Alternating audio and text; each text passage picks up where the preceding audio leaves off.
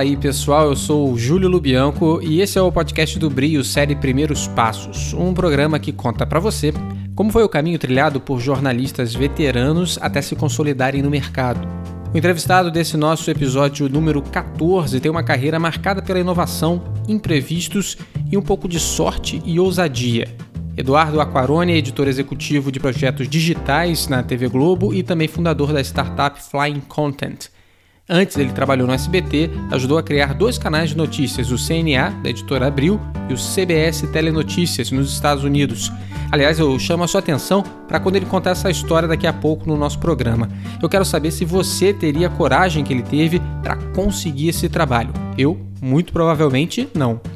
Eduardo também foi bolsista do Toll Knight Center for Entrepreneurial Journalism em Nova York e finalista do Emmy com o projeto colaborativo Globo Amazônia, lançado em 2008, que já há 10 anos misturava dados, visualização e interatividade com o público, muito antes disso ganhar popularidade entre os jornalistas. E a partir daí ele tem trabalhado basicamente com inovação e bate numa tecla que eu e você já ouvimos bastante na série Primeiros Passos. Nós, jornalistas, precisamos nos preocupar de onde vem o dinheiro que nos financia. A nossa sobrevivência, dos nossos empregos, dos nossos projetos depende disso. É o follow the money, seguir o dinheiro, mas não apenas nas nossas apurações, mas também nas operações que tornam possível o nosso trabalho. Eduardo é também mentor do Brio, especialista em realidade virtual e aumentada, projetos transmídia, televisão, novos modelos de negócio e projetos com gamificação.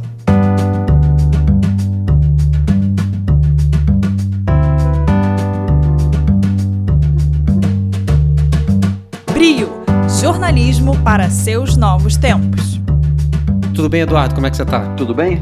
Tudo ótimo. Beleza. Eduardo, queria começar te perguntando onde é que foi a sua primeira experiência com o jornalismo profissional? Como é que você começou na profissão? Eu comecei, na verdade, por causa da, da Guerra do Golfo. Na verdade, da primeira Guerra do Golfo, em 91. Eu tinha um grande amigo que trabalhava no SBT. Na verdade, ele começou a trabalhar no SBT porque começou a guerra e ele falava inglês e precisavam alguém para traduzir aquela TV nova que estava surgindo, que era uma tal de CNN, né? Só que ele era filho do diretor de jornalismo, então obviamente ele não podia ser contratado, né? O pai simplesmente chamou o filho numa, situação quase que de desespero e falou assim: "Me ajuda ali a traduzir algumas coisas". E então ele, a primeira função dele foi traduzir, a segunda função dele foi achar alguém para a vaga dele, né? Eu na época fazia rádio e televisão na, na faculdade. E aí ele me ligou, eu tinha um outro emprego, aqueles primeiro emprego em faculdade, eu trabalhava num banco. E aí inventei uma história qualquer para o banco, que eu estava doente, fui para o SBT.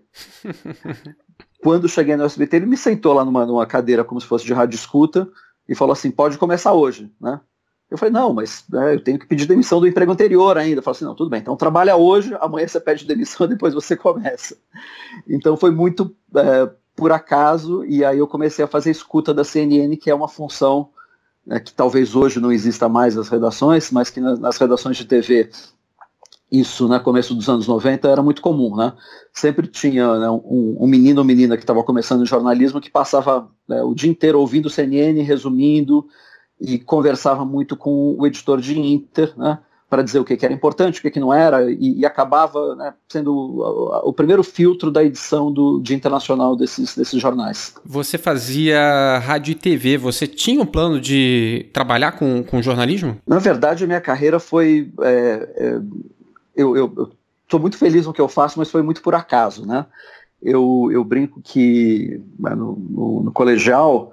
É, a minha intenção era fazer administração ou engenharia, meu pai era engenheiro, eu ia muito bem em exatas, né, naquela divisão de humanas e exatas, eu sempre escolhi exatas, e esse era, esse era o meu caminho, né? Só que nessa época eu fui morar em Londrina, no Paraná, eu sou de São Paulo, mas fui morar em Londrina, e eu comecei a fazer muito por acaso um programa de rádio lá. Aquela coisa de, de colégio, chegou um amigo no colégio um dia, convidou, o pai tinha comprado né, um horário numa rádio do interior, e o horário estava vago e convidou né, alguns amigos para fazer um programa de música. E, e, e tinha tudo para dar errado, né? Porque a gente começou a fazer um programa punk numa rádio sertaneja do interior do Paraná, né?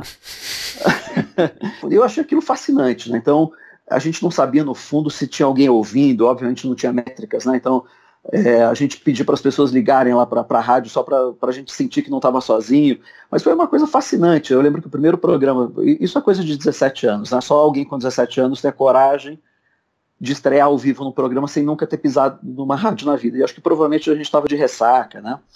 E a gente começou a fazer rádio, eu achei aquilo fascinante e eu aí eu mudei de ideia, então eu cheguei a prestar administração, cheguei a passar na GV, né? Mas eu mudei de ideia por causa do programa de rádio e fui fazer rádio e TV. Então foi muito por acaso, né? E começando em rádio e TV, por causa né, desse episódio da, da Guerra do Golfo, comecei a trabalhar no SBT e, e dentro do jornalismo. Então, jornalismo, na verdade, não era a minha principal prioridade quando eu fiz rádio e TV, era muito mais trabalhar, talvez, em televisão mas eu brinco que antes de ser jornalista eu sempre quis ser jornaleiro, né? Eu sempre gostei uhum. muito, né, de, de, de, de ler, de, de, acompanhar notícias. Quando os jornais, né, a Folha e o Estado começaram a ser entregues, é, aquela edição de domingo, quando elas começaram a ser entregues no sábado à noite, é, eu, eu, ficava acordado meia-noite para esperar o jornal do dia seguinte chegar e, e brigava com meu pai para ver quem ia ler primeiro, né? Então, é, a, minha, a minha infância é, era mais ou menos isso. Era, eu, eu adorava ler jornal, né, no fundo. Então, eu acho que tinha alguma coisa ali de jornalismo sem que eu tivesse percebido, né? E, e, mais tarde na carreira isso ficou claro. Quando você começou no SBT, você estava na faculdade ainda, você era estagiário, né? Ah, então, naquela fase, pelo menos, não, não existia um estágio formal, né? Então eu até demorei um pouquinho para ser contratado porque eu precisava conseguir o certificado de reservista do Exército, né? então eu comecei muito cedo. Eu comecei com 19 anos e comecei, eu estava no primeiro semestre da faculdade, mas eu, eu, é, pelo menos na época, eu tive a sorte de ser contratado direto, então não foi exatamente um estágio, eu fui contratado naquelas uh, funções que nem sei se existem hoje, que era assistente de produção, né? E que é o, o, um pouco faz tudo da redação, né? E que é uma ótima forma de aprender, né? Então, era um estágio, uh, eu nem diria que era bem remunerado, mas era um estágio formal, né, como, como um emprego formal. E depois que você se formou, para onde que você foi? Como é que foi o seu primeiro, digamos assim, trabalho é, como jornalista, assim, na carteira, digamos assim? Não, então, o, o SBT já era isso. Então, eu, eu, eu, eu, tive a sorte, né, e acho que a, a carreira de todo mundo, se você olhar para trás, tem, é, tem esses episódios, né, que as coisas Uh, não são exatamente planejadas, mas acabam funcionando, né? No SBT, o meu, o meu, meu grande salto ali foi um dia em que eu, já que eu fazia escuta de Inter, o editor, né, tinha um jornal no SBT que era que passava uma da manhã, acho que pouca gente via, que chamava TJ Inter, e era um, um telejornal só de notícias internacionais, feito, e o jornal era ancorado em Washington pelo Hermano Henning. Só que, né, né como quem trabalhou no SBT sabe, o jornal era feito em São Paulo, né? O apresentador estava em Washington, mas as notícias eram feitas na Vila Guilherme, né, em São Paulo. E o editor foi sair de férias, foi viajar para o Mato Grosso, pescar, não sei o quê. E o meu chefe da época me convidou para substituí-lo, né? Para escrever matérias e para. Né? E eu falei, lógico que aceito, só que eu nunca escrevi uma matéria na vida. E ele falou, imagina, vai ser tranquilo, inclusive você aprende, é um jornal né, de fim de noite, tem uma outra editora que também te ajuda, né? E no meu primeiro dia, né, como editor ali durante duas semanas, teve o golpe na União Soviética, né? Então foi aquela história, né, do, do Gorbachev sumido, né, na, na, numa dacha no sul da Rússia, o Yeltsin assumindo o poder, e aquela imagem do Yeltsin em cima do tanque na, na, na, Praça Vermelha em Moscou. E obviamente que a editora, né, o dia foi caótico, a editora não pôde me ajudar em nada, e eu tive que pela primeira vez escrever cinco matérias de uma vez, eu nunca tinha escrito uma matéria na vida, né, para TV. Então foi uma prova de fogo, né? E eu sempre brinco que em TV tem sempre uma dupla, né? Tem a dupla que é um cara que escreve, né? Que, que é o editor de texto, e tem o editor de imagens, que é basicamente naquela divisão mais antiga, que era o cara que de fato operava e editava a máquina. E os editores de imagem, eles podiam ser muito geniosos e muito sacanas, no fundo, né? E eu brinco que minha carreira se deve que eu peguei um grande editor de imagem que me ajudou muito, né? Então minha carreira podia ter durado um dia, né? Se eu tivesse não feito besteira naquele primeiro dia, não conseguisse entregar ao jornal, a carreira podia ter terminado ali, e ainda bem que não terminou, e, e né, eu sou grato até hoje. Então, começou muito por esse acaso, mas acho que é lógico, né? é um acaso que ele surge porque você está disposto, porque você está lá, porque alguém já enxergou né, alguma vontade ali. Mas é, provavelmente se eu conseguisse rever isso hoje, talvez não, não, não, seriam as melhores matérias da minha vida, né? Obviamente, mas foi assim que começou meio que de sopetão, né? Então eu fiquei seis anos no SBT, passei por vários telejornais lá, trabalhei muito tempo no, no jornal do SBT, que era primeiro da Lilian Vitfib, depois apresentado pelo Eliakim Araújo e pela Leila Cordeiro. Né? Então, no fundo, essa, essa, minha carreira começou muito em televisão, né? e depois do SBT eu fui montar um canal de TV na Abril, uma fase em que a Abril era mais ambiciosa, né? E a Abril estava tentando lançar um canal de TV na época, e eles queriam lançar um canal de TV 24 horas. E então a gente, eu fui convidado né, é, pelo pessoal que, com quem eu já tinha trabalhado no SBT a montar um canal do zero. Então foi uma experiência muito interessante, né?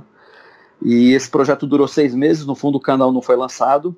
O canal se chamava CNA, que era Canal de Notícias Abril. E a gente brincou que CNA virou o canal que não abriu. Né? Então foram seis meses de piloto.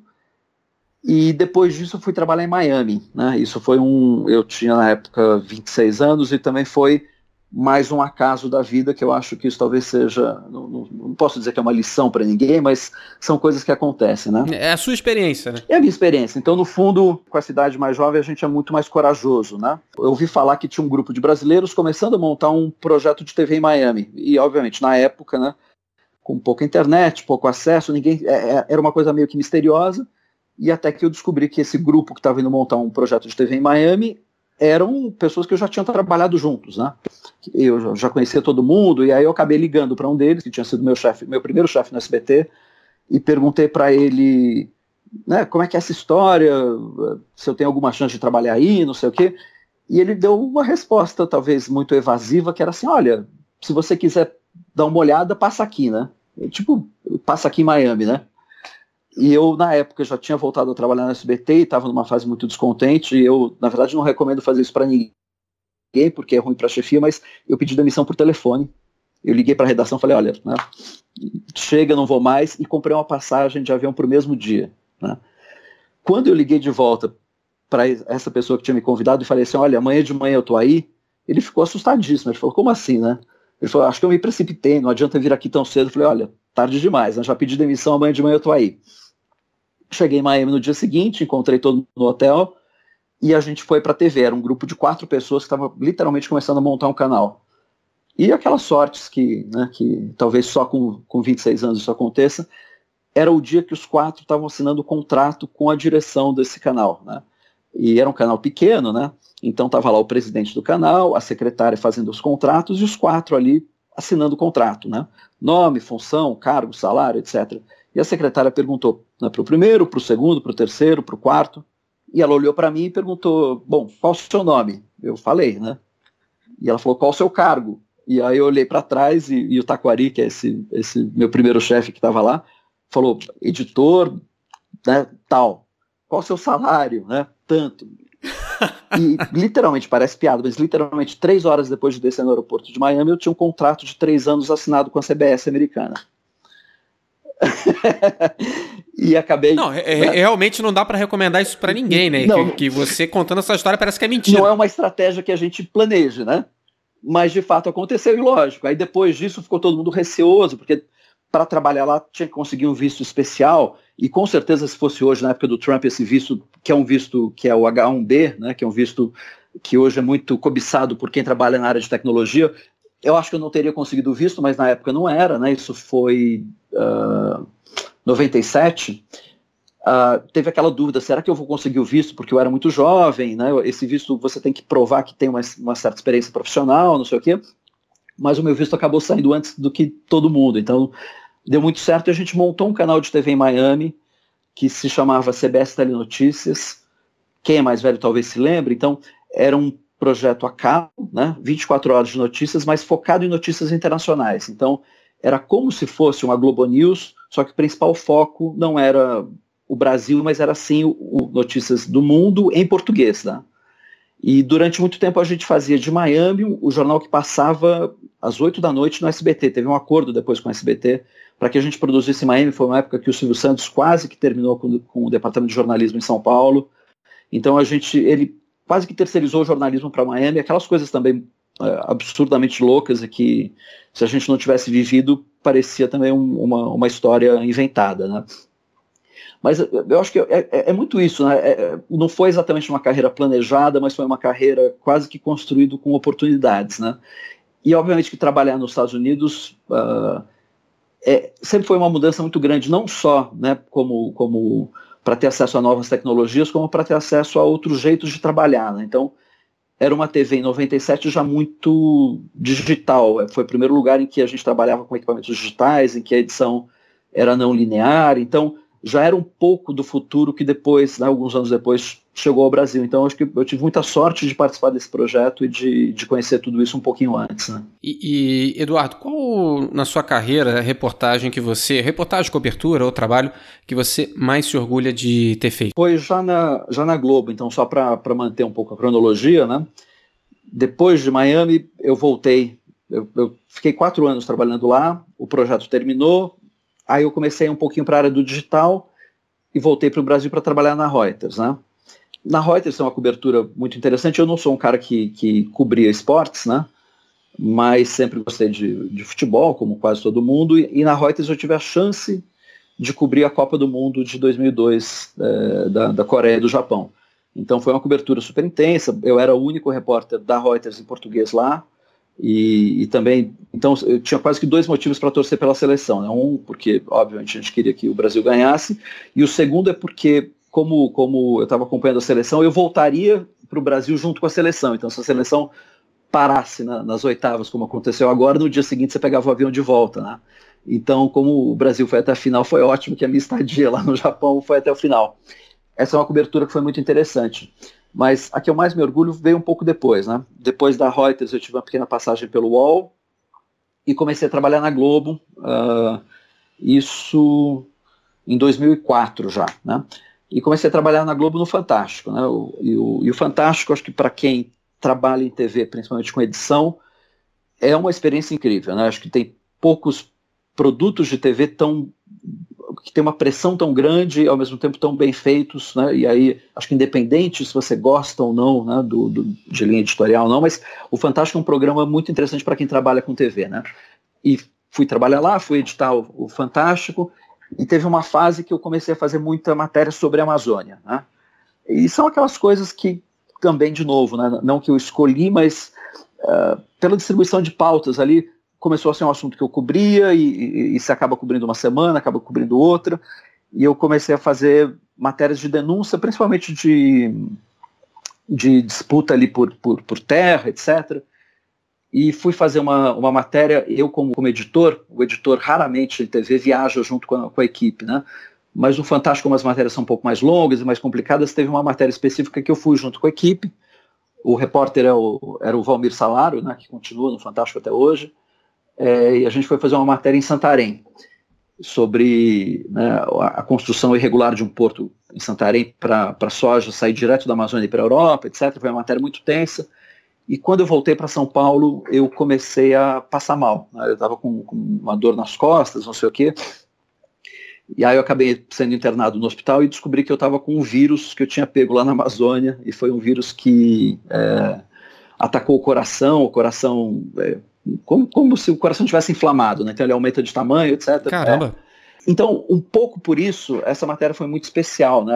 Mas ela, ela foi o começo desse meu, do meu grande projeto que depois chamou Globo Amazônia. Essa matéria foi muito difícil de fazer e parte da, da dificuldade foi porque a gente percebia que, ao contrário, né, talvez de quase toda matéria jornalística em que né, eu falo, bom, o repórter tem que estar no chão, né, o repórter tem que estar entrevistando todo mundo, o repórter tem que estar na terra. E na Amazônia, isso é verdade também, mas no caso era muito difícil porque a gente tinha que mostrar ali que o, que o fazendeiro X tinha invadido uma terra e tinha é, desmatado a floresta onde ele não podia, e você confiar simplesmente no que. E ele negava, obviamente, né? E a gente não conseguia comprovar o, o, que tinha acontecido. Então a gente teve que alugar um avião, sobrevoar a área, e ali finalmente do alto foi possível ver de fato a história real, né? É, e eu voltei com aquilo na cabeça, e talvez porque eu passei algum um período no hospital, né, longe da redação, é, esses períodos, né, quase que, eu, eu brinco que esse período no hospital foi um período de tranquilidade, né, para quem está numa redação fechando matéria, é quase, é quase que preferível estar tá internado no hospital do que estar tá no fechamento, né? E, e, me deu, acho que um pouco de tempo para pensar, e foi ali que surgiu, talvez o que tenha sido o meu grande projeto até hoje, que foi o, o que depois né, veio se tornar o Globo Amazônia, que era uma ideia da gente conseguir enxergar a notícia um pouco mais de cima. Né? Então, o Globo Amazônia foi o primeiro projeto em que a gente juntava dados e, e todos esses termos que a gente usa hoje, né, de jornalismo de dados e de visualização de dados e de transmídia, nada disso é, era usado na época e, eu também não sabia de nada disso, também foi muito instintivo. A gente começou a usar dados de satélite do INPE, né, que mostravam as queimadas da Amazônia em tempo real, e a gente construiu um, um robozinho que ia buscar isso no site do INPE e plotava todas as informações no mapa muito mais amigável, num site da Globo, né, que se chamou Globo Amazônia, e também dentro de uma plataforma no, no Orkut, porque na época, né, para quem é um pouquinho mais velho, né, antes do Facebook chegar ao Brasil, todo mundo estava no Orkut, né, aquela primeira rede social do Google. E as pessoas conseguiam enxergar né, os pontos de queimada na Amazônia em tempo real. Então, tinha um, parecia um pouco videogame, só que baseado, obviamente, em, em, fatos reais. E aquilo foi, foi, foi um projeto lançado no Fantástico, né, com o Zeca Camargo mostrando como é que funcionava e como é que você podia acompanhar as queimadas da Amazônia, e foi um sucesso tremendo e quase que inesperado. Ninguém, de fato, esperava, a gente quase que, que derrubou os servidores da Globo.com naquele dia de tanto acesso, né? É, e foi um projeto muito importante, porque para mim foi a, a, minha virada um pouco desse universo puramente televisão, né, que eu construí uh, lá, o começo da minha carreira, ou pelo menos a primeira metade da minha carreira, para o universo né, em que misturava com, com o digital. Então, esse projeto foi, foi, foi legal porque ele, ele tinha uma parte que acontecia no Fantástico, né, as matérias, no fundo, eram feitas no Fantástico, mas a integração com o público, as denúncias, etc., vinha via uma plataforma de denúncias no, no Orkut. Então a gente conseguiu juntar tudo isso e fazer uma, uma coisa super legal. O projeto durou dois anos no ar, né? depois evoluiu, é, na verdade perdeu um pouco essa característica de denúncia e virou o que hoje é o Globo Natureza, que é um projeto também do Globo Rural, etc. Mas é um, para mim foi, foi, foi muito significativo porque foi essa mudança de carreira para a área do digital. Pois é, e para a área de inovação também, né? É, você trabalha com projetos de inovação já nos últimos anos, é um ambiente que está mudando a, a, a, todo momento, uhum. né? Na verdade, a inovação está sendo construída praticamente é, em tempo real. Você, tá, você, acabou de falar como é que você, de certa forma, se encaminhou para isso, né? Mas como é, que, como é que é trabalhar hoje com, com inovação no jornalismo numa das principais empresas de comunicação do, do, do, do mundo, né? Eu diria que é difícil. Porque, na verdade, quer dizer, primeiro que, que eu tenho. Eu, eu, tem alguns termos que eu, eu tenho muita dificuldade de usar. Inovação é um deles, né? Porque inovação significa tudo e significa nada, né? A gente coloca num balaio muito grande na né, inovação. Mas muitas vezes para a redação, e isso eu falo não só da Globo como de qualquer outra redação, inovação para todo mundo é tudo que, o que a gente não faz normalmente, né? O que não é exatamente o, o correto, né? É, eu acho que as redações hoje têm um problema muito grande, né, e de novo generalizando e não só falando da Globo, né, em que a gente vive uma, uma dificuldade, uma crise de modelo de negócios. Né? E aí é outra coisa interessante, quer dizer, é, acho que é, é, impossível a gente falar de, de inovação, que é a área que eu trabalho hoje, sem falar de modelo de negócio, sem falar de dinheiro, sem falar de como as empresas ganham dinheiro.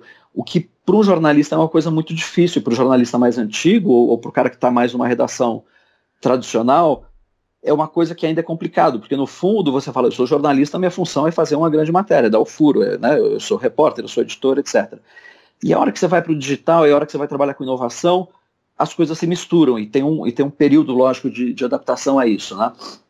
É, e eu acho que é difícil porque, sim, as empresas ainda estão lutando, algumas para sobreviver, outras para manter o seu né, volume de, de, de faturamento, né?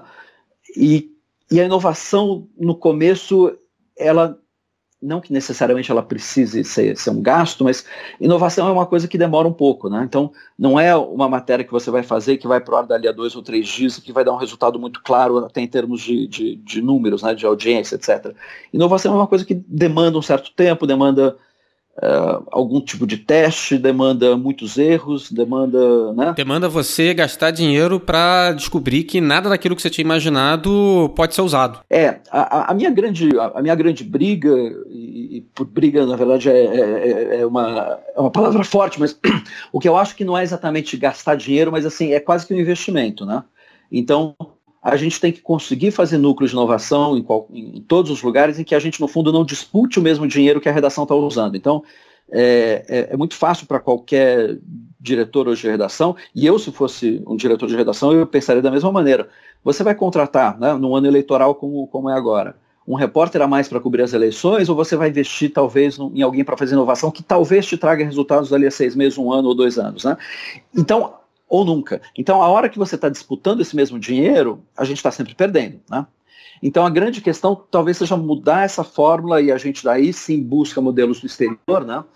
É, em que isso é possível. Então, nesses últimos anos que eu tenho trabalhado com isso, eu tenho conseguido visitar algumas redações fora do Brasil, empresas não só né, de mídia pura, mas também né, desse universo meio misto que, que, se, que existe hoje. Então, por exemplo, o, o, núcleo de inovação do Washington Post, e aí, lógico que é um exemplo extremo, porque o Washington Post, todo mundo sabe hoje, é, é, o dono do Washington Post é o cara que se tornou o, o maior bilionário da história do mundo, né? É, há poucos dias, né? O, o, Bezos, acho que atingiu 150 bilhões de dólares, né? A fortuna pessoal dele. É o mais rico de todos os tempos. Mas o, o interessante é que eles têm um núcleo de inovação que também visa ganhar dinheiro. Né? Então eles fazem um projeto, só que nos Estados Unidos isso é possível e eu tenho tentado criar um pouco isso aqui e eu digo sem sucesso ainda, então eles vão fazer um, um, projeto, por exemplo, de realidade virtual e que mostraram como seria né, a, a você pousar em Marte, né? E tem todo um, um trabalho. Isso lá é, foi patrocinado pela Intel, né? Porque a Intel lá tem um, tem um, um dinheiro, tem uma verba para investir em projetos assim de, no fundo, de valorização da própria marca da Intel, né? E se você visita a Intel aqui no Brasil, a Intel vai falar assim, olha, aqui não, aqui a gente só tem dinheiro de marketing, né? Né? O dinheiro, talvez, de inovação da Intel não está aqui, está nos Estados Unidos. Né? É, a gente tenta fazer algo parecido, por exemplo, com a Samsung. Né? A Samsung tem um caso clássico com o New York Times, né? em que pagou mais de um milhão de dólares para o New York Times para que o New York Times construísse né, uma narrativa diária em vídeos 360. Aí você vai na Samsung no Brasil, eles falam, bom, esse dinheiro não existe aqui, esse dinheiro está ou nos Estados Unidos ou na Coreia. Né?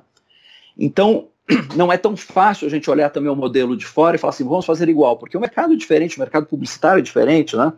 Então, talvez a minha grande é, dúvida hoje é como é que você consegue estruturar uma, uma, um projeto de inovação e que um núcleo de inovação dentro de qualquer empresa, e aí tanto faz se ela é grande ou pequena, né?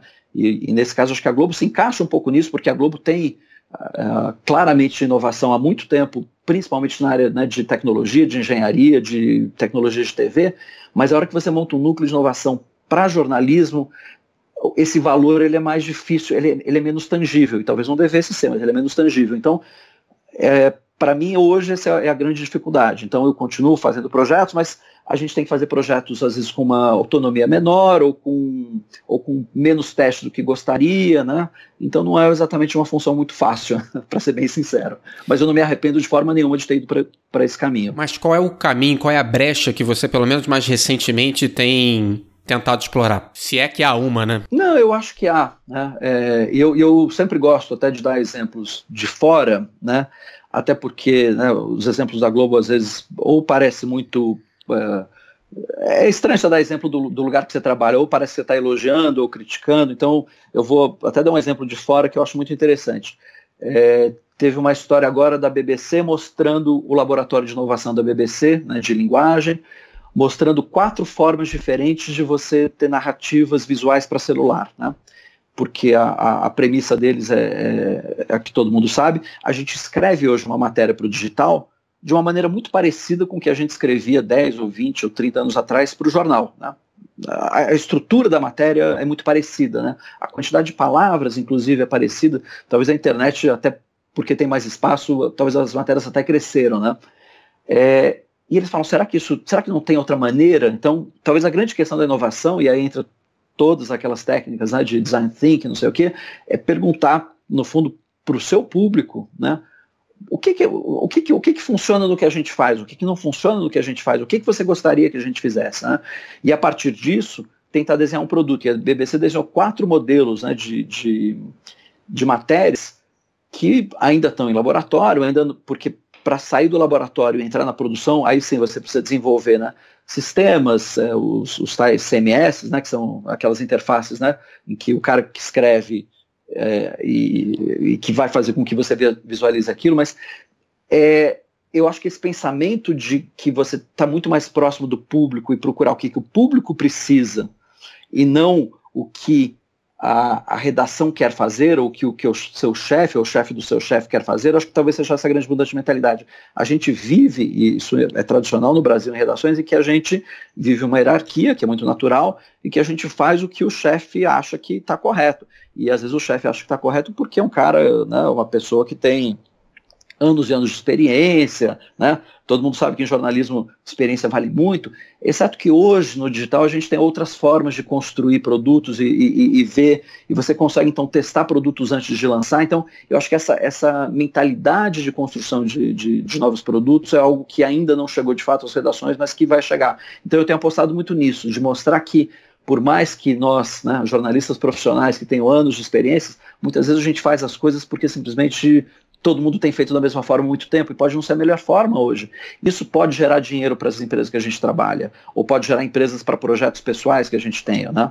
É, então, acho que essa junção né, de público com a realização do projeto e com sim a, a, a parte é, financeira, a parte de dinheiro no final, é o que eu tenho tentado fazer, juntar essas partes. Você tocou no ponto que eu achei muito interessante, que é testar com o público, né? Se você uhum. pensa numa startup, numa empresa pequena que está começando com uma, duas, três pessoas, ok, o público é bem restrito.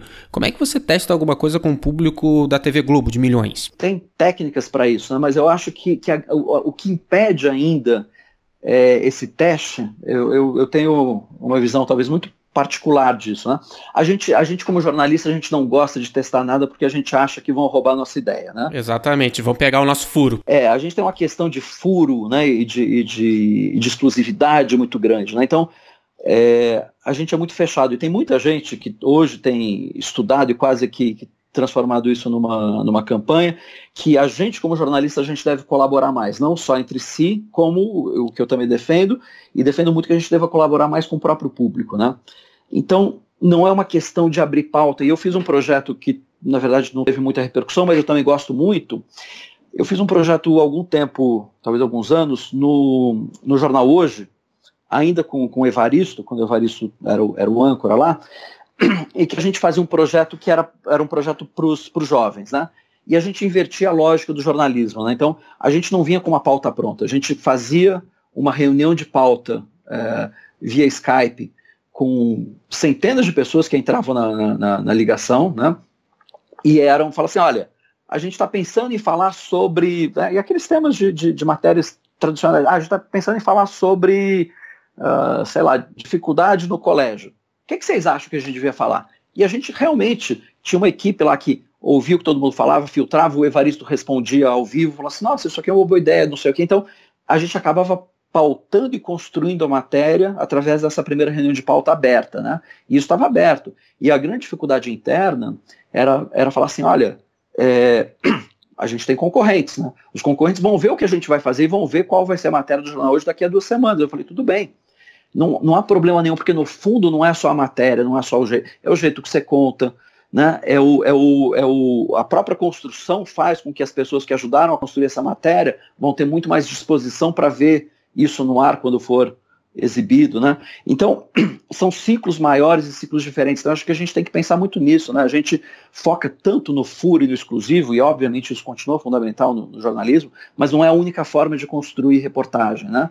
Não é a única forma de construir conteúdo. Então, acho que a hora que a gente consegue inverter um pouco essa equação, a gente consegue abrir a cabeça de todo mundo. Né? E Eduardo, você além de trabalhar na TV Globo, você também tem a sua própria empresa de storytelling, a Flying Content.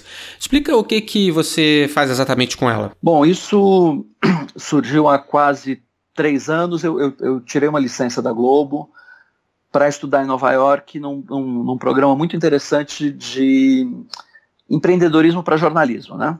É, na, na City University de Nova York, na CUNY. E tem muita gente super interessante que fez esse mesmo curso que eu, que também está nesse universo hoje aqui né, de, de startups jornalísticas aqui no, no Brasil.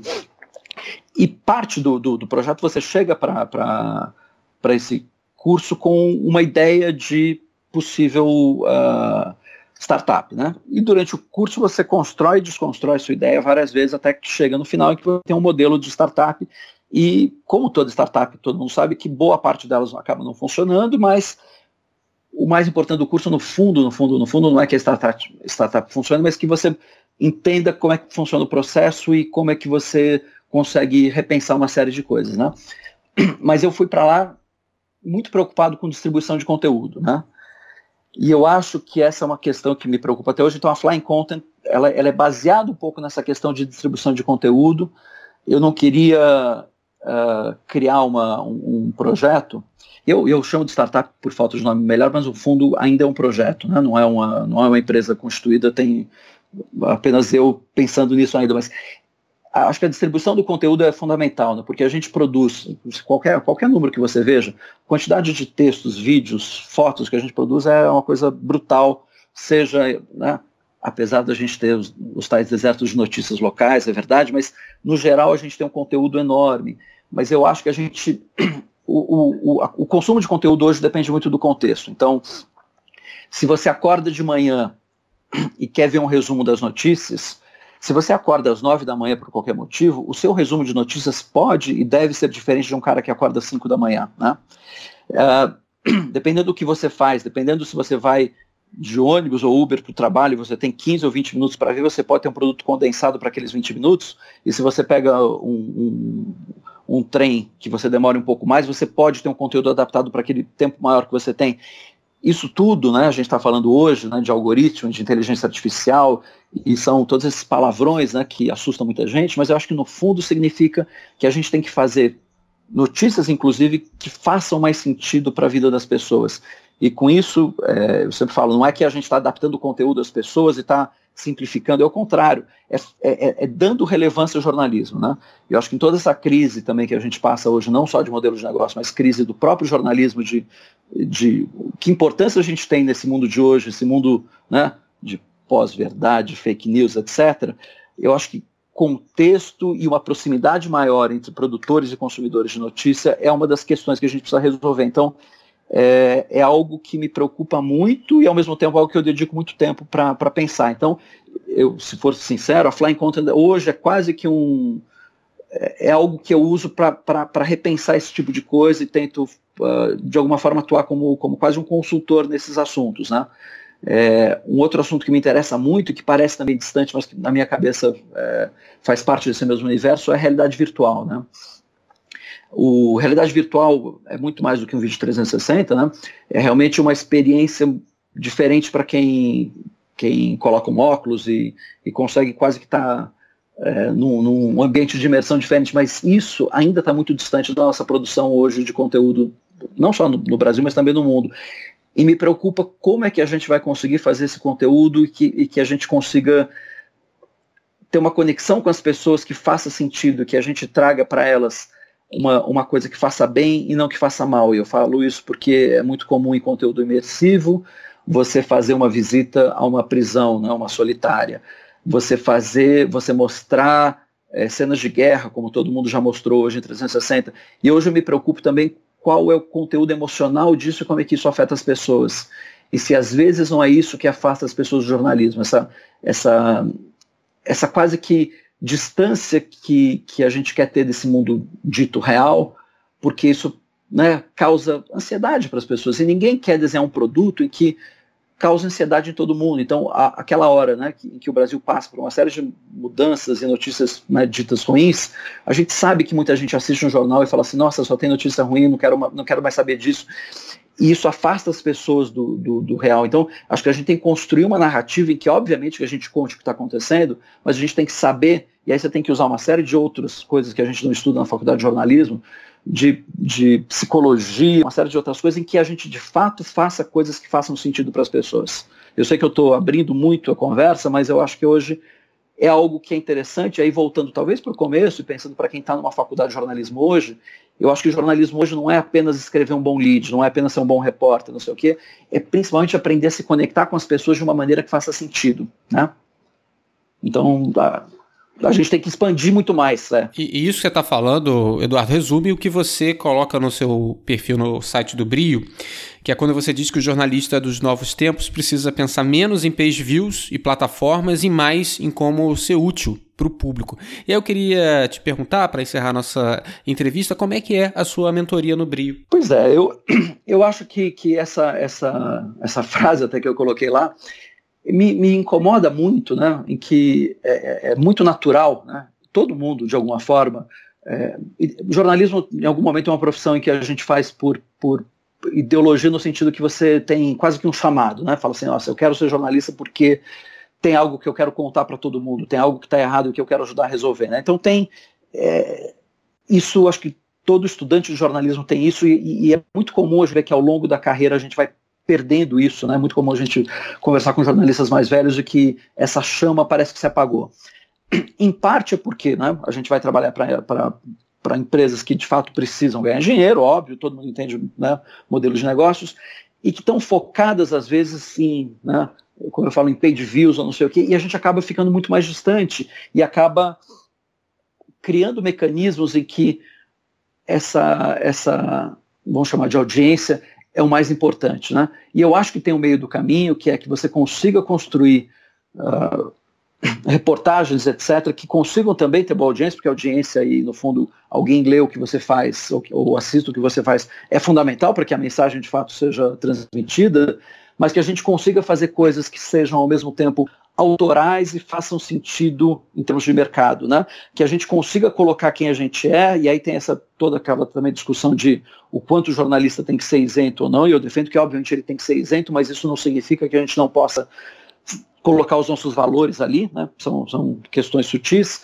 mas eu acho que é, tem, um, tem um desenho de, de, de, até de carreira que a gente consegue fazer isso, e essa acho que talvez seja a parte boa do digital. A gente hoje tem jornalistas que conseguem uh, sobreviver, mais do que sobreviver, serem, serem uh, realmente referências no mercado, porque fazem o que acreditam e porque conseguem ter uma narrativa ímpar e uma narrativa diferente. Então, eu gostaria muito que a gente tivesse mais do que isso. Eu acho que isso, inclusive, para as empresas faz todo sentido, porque a hora que você tem um jornalista desse trabalhando para sua empresa, você tem algo que a concorrência não tem. Né? Então, a hora que a gente fala em concorrência, não é só a concorrência da pauta, mas é a visão de quem está contando aquela história. Né? É a história, de, né, o próprio histórico de quem conta aquela história. Então, acho que tem muita coisa para a gente desenvolver. Então, eu, eu vivo sempre, todos os dias da minha vida, quase que uma parte delas muito preocupado né, com o futuro do jornalismo e a, a, outra parte muito excitado com tudo que a gente pode fazer de novo e de diferente.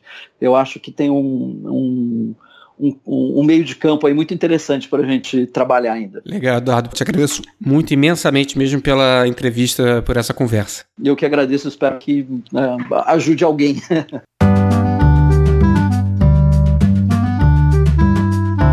Este foi o Eduardo Aquarone, editor executivo de projetos digitais na TV Globo e fundador da startup Flying Content. Eu não sei você, mas eu fiquei impressionado com a coragem dele de largar tudo, pedir demissão e se mandar para Miami sem nem ter emprego. E mais ainda por ter dado tudo certo. Contrato assinado três horas depois de ter desembarcado no aeroporto. Não é uma história que serve de referência para a carreira, está longe de ser um modelo de uma fórmula aplicável mas a gente tem por aí outras histórias pouco usuais se conseguir um emprego. Qual que é a sua? Manda o seu recado para mim, dá um alô no Twitter, no arroba jlubianco. E eu também quero saber a sua opinião sobre este podcast. Aí no seu aplicativo de podcast você pode fazer um comentário, uma avaliação, uma resenha, pode ser uma crítica, sugestão ou mesmo um elogio. Pode fazer uma pergunta também que eu vou ter o maior prazer de responder nos próximos episódios. Se você nos ouve no iPhone, clique em avaliar ou review. E se você nos ouve no Android, procura uma opção semelhante para dar uma nota, uma estrela para gente e também para fazer um comentário. E agora cenas do próximo episódio. Eu lembro que eu entrei e fui trabalhar na Contigo para responder carta. Naquela época existia carta. Carta era uma coisa que a gente colocava no correio, feita de papel, que ia dentro do envelope. Existia revista também, né? E, e a Contigo era uma revista uh, que recebia toneladas de cartas, toneladas. E eu fui o cara que foi designado para atender, porque todo mundo que entrava pelo curso Abril pegava essa coisa de atendimento ao leitor. Abril entendia, e isso partia muito do Roberto Tivista, que o primeiro passo para você é, fazer dentro da editora era compreender o leitor. Então todo mundo entrava para fazer atendimento ao leitor. É, e com a diferença de que você tinha menos possibilidade de fazer merda, porque você está controlando um tweet, um tweet hoje de uma, de uma revista, para você fazer bobagem, confundir o seu tweet pessoal com, com coisas que já aconteceram, com o Twitter da, da, da marca é muito comum. É muito comum. O Edson Aran, que você ouviu agora, será o entrevistado do próximo programa. Ele editou as três maiores revistas masculinas do país: Playboy, Sexy, VIP, mas começou por baixo, talvez, como você que pode estar fazendo as redes sociais de determinado site pensando, meu Deus, como é que eu me livro disso aqui? Eu não sei do seu caso específico, mas o Edson conta na entrevista como ele fez para se colocar para jogo na reportagem e deu certo, hein? Mas ele precisou ralar um pouco. Aliás, o Edson, assim como alguns dos jornalistas que eu entrevistei aqui, que você já ouviu, é mais um que já enxergou que a sobrevivência do jornalista está diretamente relacionada à sua capacidade de se vender, de vender o seu conteúdo, de precificar, de valorar o que produz. Nada que se aprende nos nossos cursos de jornalismo nas faculdades, mas você que ouve o podcast do Brio já está avisado, hein? Eu acho que a principal característica, e eu acho que daí não, não vai ter jeito, todo mundo vai ter que aprender a fazer isso, é ter talento comercial. É você precisa se vender e vender o seu produto. E eu confesso que eu também não sei fazer isso ainda, e eu também estou aprendendo a fazer isso ainda. É, mas eu acho inevitável. Está acontecendo assim, o capitalismo perdeu a capacidade de gerar emprego, ponto. Isso é um negócio complicadíssimo, porque isso vai gerar desemprego em escala global. E eu acho que a gente precisa achar uma saída, mas está tá sendo todo mundo afetado. O taxista está sendo afetado com Uber, por exemplo. Entendeu? E a gente não está falando. E assim, não, não tem nem inteligência artificial ainda em, em grande escala no mundo, e nem impressora 3D ainda nem começou a ser fabricada. Quando for, a gente vai ver uh, o que aconteceu em jornalismo acontecer em várias áreas, em vários segmentos de trabalho. Grande problema. Em jornalismo, eu acho que vai disso. Eu acho que o, jornali o jornalista vai ter que virar um empreendedor. É, senão eu não, eu não vejo maneira dele, dele, dele conseguir trabalhar, porque não vai ter emprego, não vai ter lugar para se trabalhar. A entrevista completa do Edson Aran você ouve no próximo episódio do podcast do Brio, série Primeiros Passos, novas entrevistas toda segunda-feira. E para você que está chegando aqui pela primeira vez e gostou do que ouviu, eu lembro que já tem outras três entrevistas disponíveis no seu app de podcasts, com jornalistas falando do início da carreira deles, assim como as edições do Pílulas Brio, com as novidades da tríplice fronteira entre jornalismo, mídia e tecnologia, sempre com análise sagaz do Breno Costa. Muito obrigado pela sua audiência. Esse podcast é uma coprodução do Brio com a Fábrica de Podcasts. Eu sou o Júlio Lubianco e fico por aqui. Um grande abraço e até a próxima.